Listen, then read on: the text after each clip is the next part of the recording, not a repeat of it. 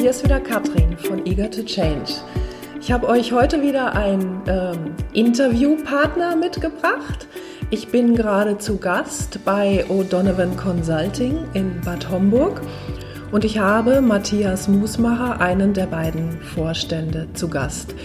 Wir werden uns heute damit beschäftigen, was O'Donovan als Unternehmensberatung in ihren Kundenunternehmen erlebt zum Thema Führung in agilen Zeiten, Führung in VUCA-Zeiten. Und äh, ja, danke Matthias, dass du dir heute die Zeit für mich genommen hast. Stell dich und euer Unternehmen doch bitte erstmal kurz vor, bevor wir starten. Ja, vielen Dank. Bin sehr gespannt auf dieses Format und was wir daraus machen werden. Ich selbst bin, wie Katrin schon gesagt hat, Vorstand der O'Donovan Consulting AG. Wir sind ein Unternehmen, das sich seit 19 Jahren darauf konzentriert, Kundenorientierung in Unternehmen hineinzubringen, um damit Wachstum oder auch Profitabilität zu steigern. Das machen wir für unterschiedlichste Unternehmen im Business-to-Business-Bereich, aber auch im Business-to-Consumer-Bereich. Ähm, ansonsten bin ich 48 Jahre alt, wohne in Berlin, habe zwei süße Jungs und freue mich immer, wenn ich nicht nur bei Kunden bin, sondern auch zu Hause mit der Familie sein darf. Ich wollte gerade sagen, eine nette Frau hat er außerdem auch noch. Ja, das so. nehme ich mal an und gebe es so weiter. Ja. ja, gut, dann erstmal vielen Dank und dann lass uns direkt ins Thema einsteigen.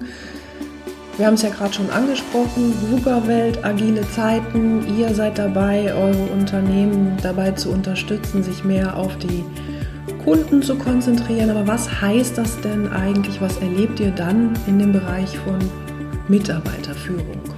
Ja, also was wir, worauf wir häufig stoßen, ist das Thema, das wir an anderen Stellen mal genannt haben, die paramilitärische Führung, gerade im Kundenservice, löst sich so langsam auf oder bringt nicht mehr den Erfolg, den sie früher einmal gebracht hat. Ähm, vor das zehn heißt, Jahren, was hat man, was, was gab es und was soll es jetzt geben?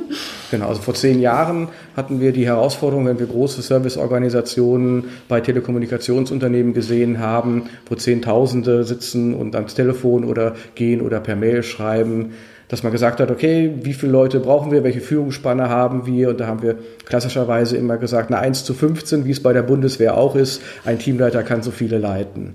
Äh, und davon gehen wir inzwischen mehr und mehr ab. Wir mhm. wären, dass die Menschen, die geführt werden wollen, früher sehr stark nach durchschnittlichen Bearbeitungszeiten, nach Sekunden geführt werden sind, nach Dingen, die wir Speed-KPIs nennen mhm. und dass diese Art von Führung heute nicht mehr funktioniert. Und äh, was glaubst du, was ist der Grund dafür und was hält jetzt Einzug oder sollte eurer Meinung nach Einzug halten? Also zum einen hält Einzug, dass wir merken, dass diese sehr normierten Tätigkeiten, die man sehr einfach tun kann, immer stärker durch Bots, durch Chatbots in unserem Falle oder durch andere Digitalisierungsmethoden oder auch im Self-Service erledigt werden. Und diese Tätigkeiten, die so einfach waren, die man in wie in der Telefonauskunft in 50 Sekunden eine Telefonnummer sagen, das gibt es einfach nicht mehr. Und die Menschen, die jetzt weiter im Kundenservice sitzen, müssen wesentlich komplexere Tätigkeiten mhm. erledigen, müssen vielleicht dann auch mehr Intelligenz am Arbeitsplatz beweisen und wollen anders geführt werden. Mhm. Und was wollen die? Was erlebt ihr? Wir, was wir merken ist, dass sie anfangen, wenn sie wirklich gut arbeiten wollen, dass sie ihren Intellekt mehr einbringen wollen, dass sie mhm. nicht, wie ich immer früher gesagt habe, ihr Gehirn an der Tür abgeben, weil ab jetzt ist man in einer Prozesswelt, man arbeitet man total normiert und kriegt eben Lob, wenn man 55 Minuten die Stunde gearbeitet hat und kriegt Tadel, wenn man 45 Minuten die Stunde gehabt hat. Jetzt geht es eher darum, dass die sagen, hey, ich habe Kunden geholfen, ich habe Probleme gelöst, mhm. aber auch gleichzeitig die Herausforderung, mehr Lob zu bekommen, weil ich weniger Probleme lösen kann. Eine Telefonnummer in 45 Sekunden rauszusuchen, das konnte ich früher immer schon. Aber jetzt kommen nur noch die komplexen Fälle zu mir und ich brauche ein höheres, vielleicht Frustrationspotenzial, weil ich nur noch die Hälfte aller Anfragen, die kommen, lösen kann. Mhm.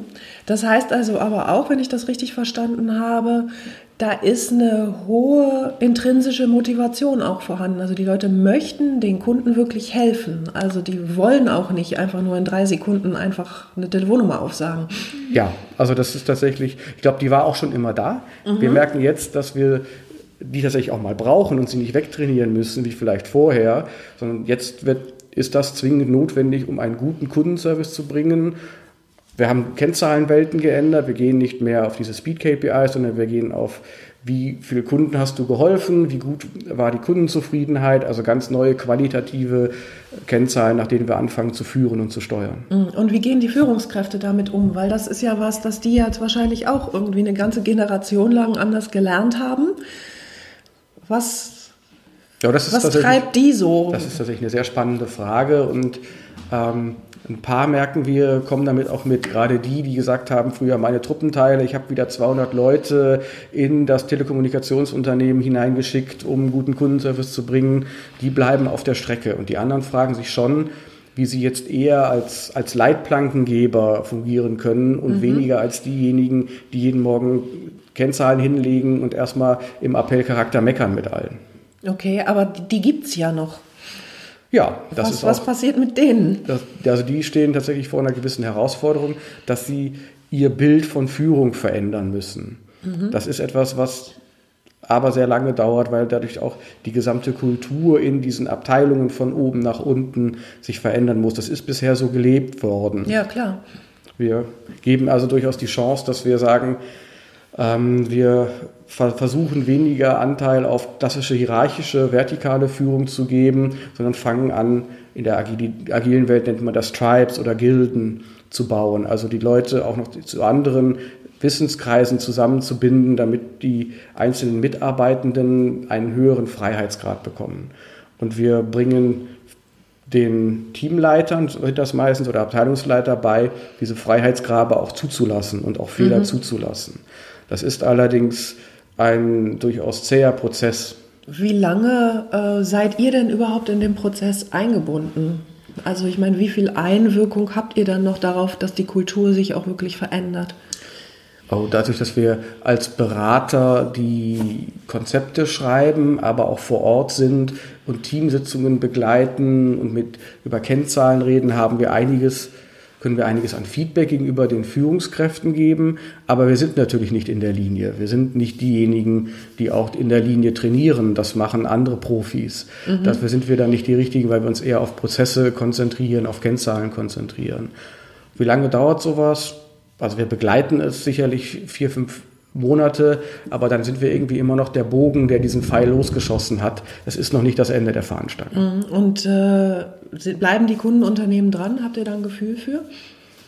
Ja, also wir, ich habe letztens das Ganze gehabt, das war ein sehr witziges Unternehmen in der Schweiz, die sich so umgebaut haben, die das Ganze auch unter agilem Kundenservice verstanden haben. Und mit denen mache ich immer noch alle zwei Monate in der digitalen Welt per Teams oder per Skype oder anderen Methoden Arjo fixe mit dem Abteilungsleiter und den Teamleitern und höre mir an, was sie erlebt haben, was sie bewegt und gebe aus ganz auch physikalischer Entfernung heraus Tipps, was man noch machen könnte oder wo es gut läuft, wo es weniger gut läuft.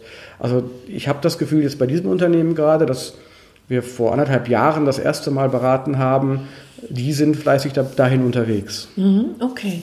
Gibt es noch was, was du uns zu dem Thema mitgeben willst, was du noch erlebst?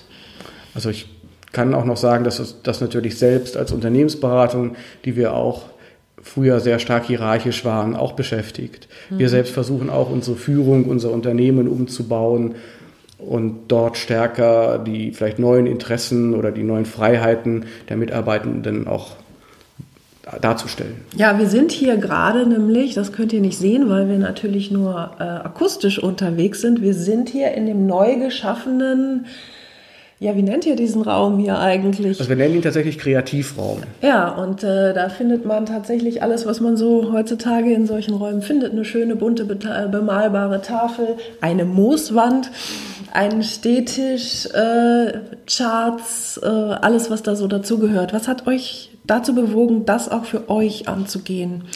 Also wir haben uns vor zwei Jahren Nachhaltigkeit auf die Fahne geschrieben.